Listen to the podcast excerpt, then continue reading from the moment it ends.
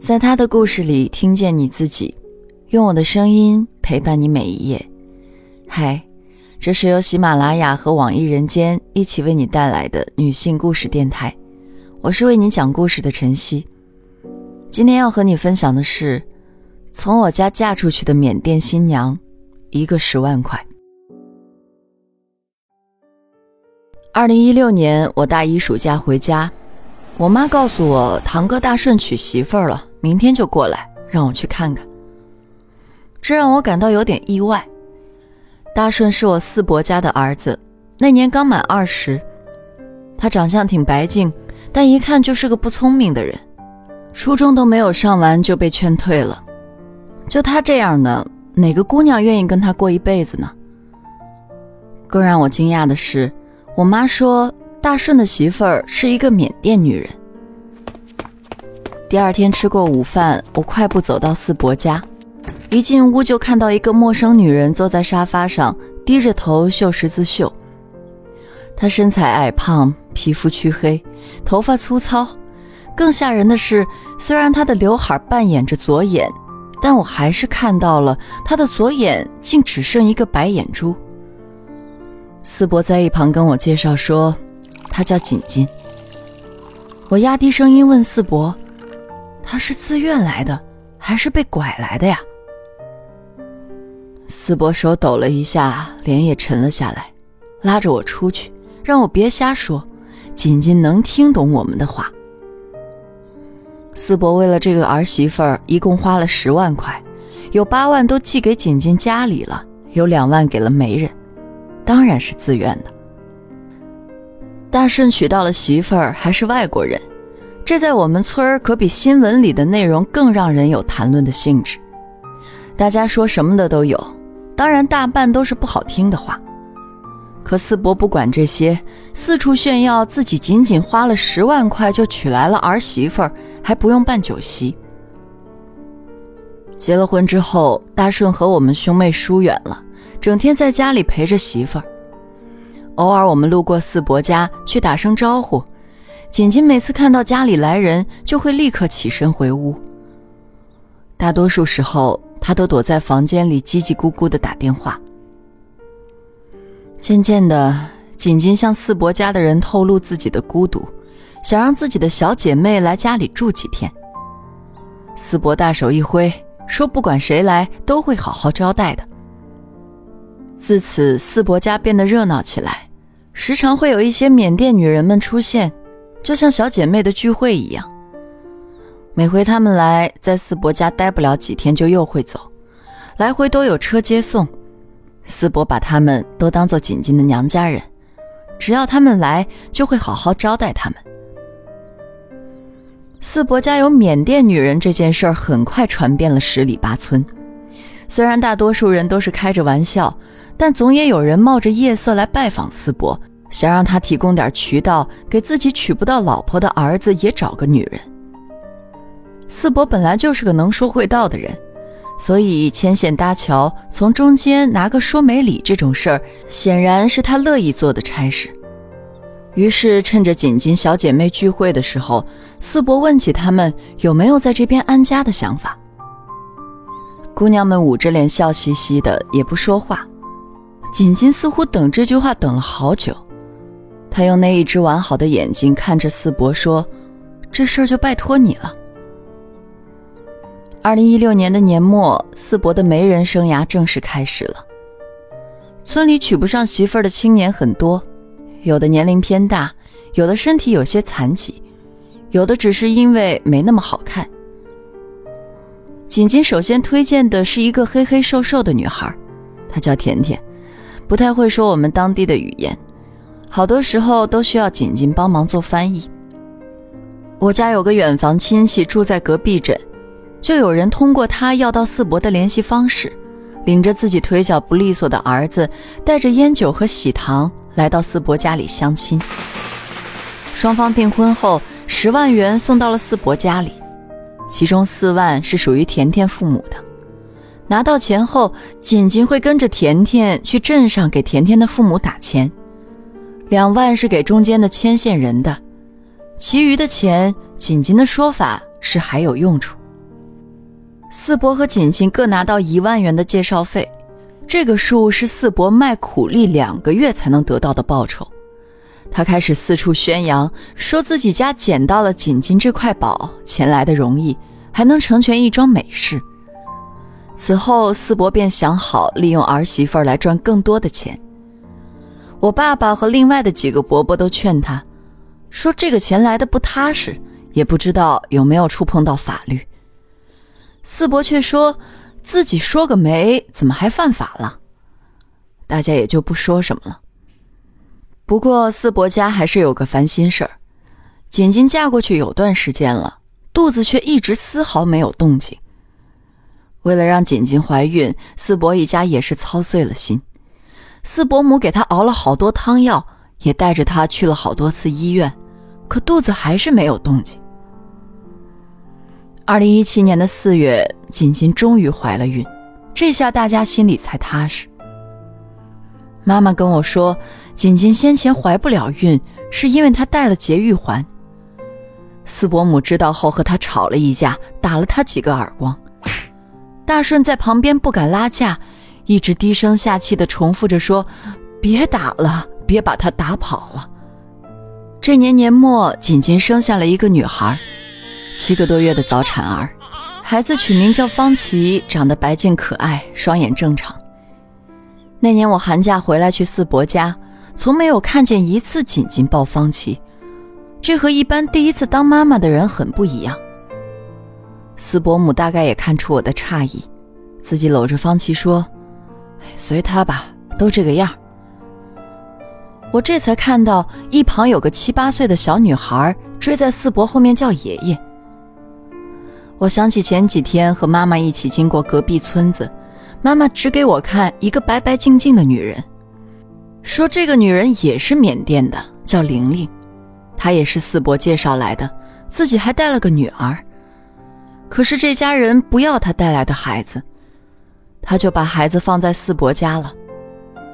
据说四伯打算把孩子过继到大顺名下，知道这件事的人都觉得四伯是掉进钱眼里了，他八成是想把他养大嫁出去。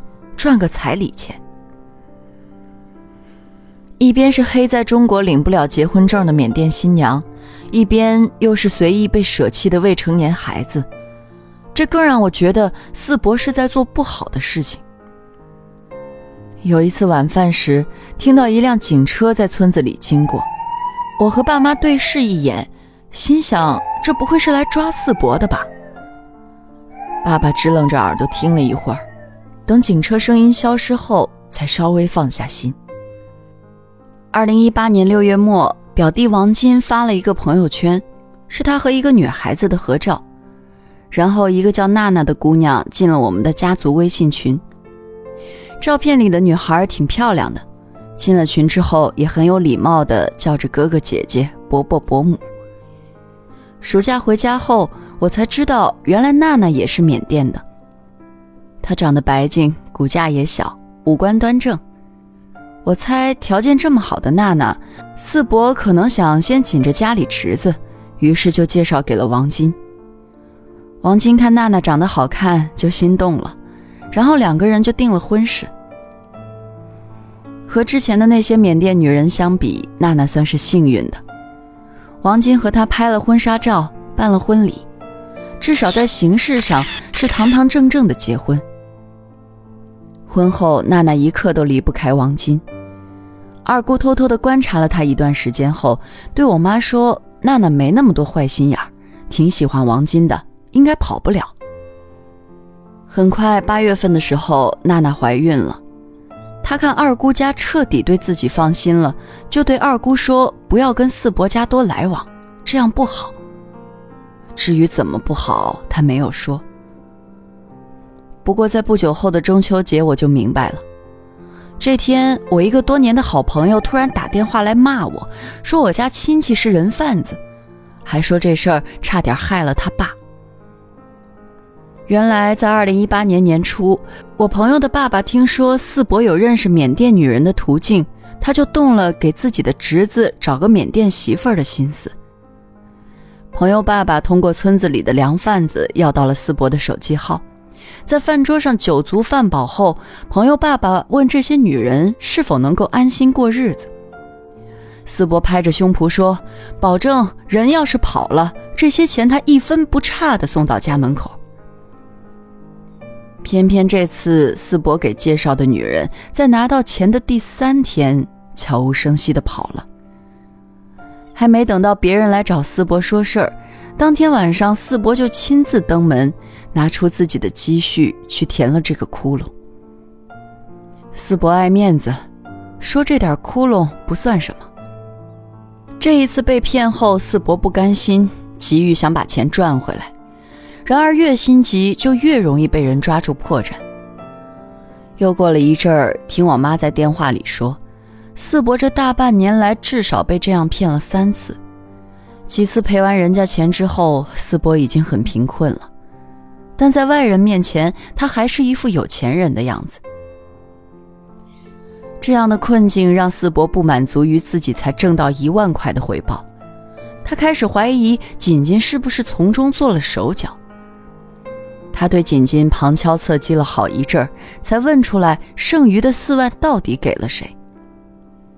原来这个人是锦锦的表姐，是最早一批嫁到这边的缅甸女人。在缅甸，女人的地位很低。锦锦表姐嫁来这里后，发现这边的生活的确比自己国家要好得多，而且还有不少男人找媳妇儿很困难，就想让自己的姐妹们都嫁过来。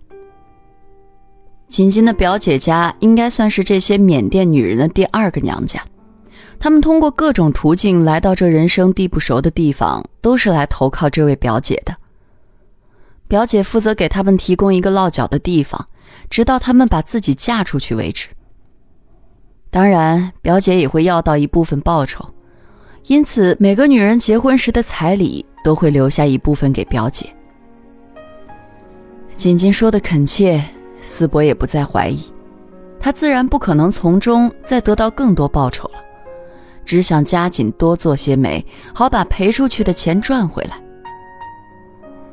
然而，这世上没有不透风的墙。被骗了几次之后，四伯名声扫地，再也没人敢让他介绍缅甸女人了。四伯虽然信誓旦旦地说要把钱给赚回来，但也是有心无力了。二零一八年的年末，方琦生病发烧，夜里十点钟，四伯敲响了我们家的门，面露难色地说：“借给他两百块钱吧，孩子需要打针。”妈妈让爸爸拿出了一千块给四伯。给钱的时候，爸爸说：“劝他以后别再做这行了，被骗这么多次，怎么还不改啊？”为了维持生活，四伯开始重新在建筑场地工作，大顺也在南方建筑工地上干起了老本行。虽然没了说媒的生意，但四伯一家对锦锦还是很不错的，尤其是大顺。一直对他言听计从。今年大年初一，锦锦抱着孩子来我家拜年。闲聊时，我问他还想回缅甸吗？他低下头看着怀里的方琦，好像是在对他说：“离那么远，还回去干嘛呀？”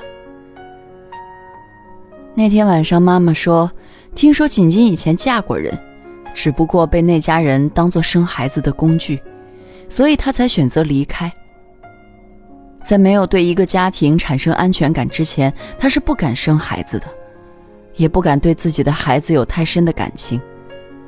不过现在已经好多了。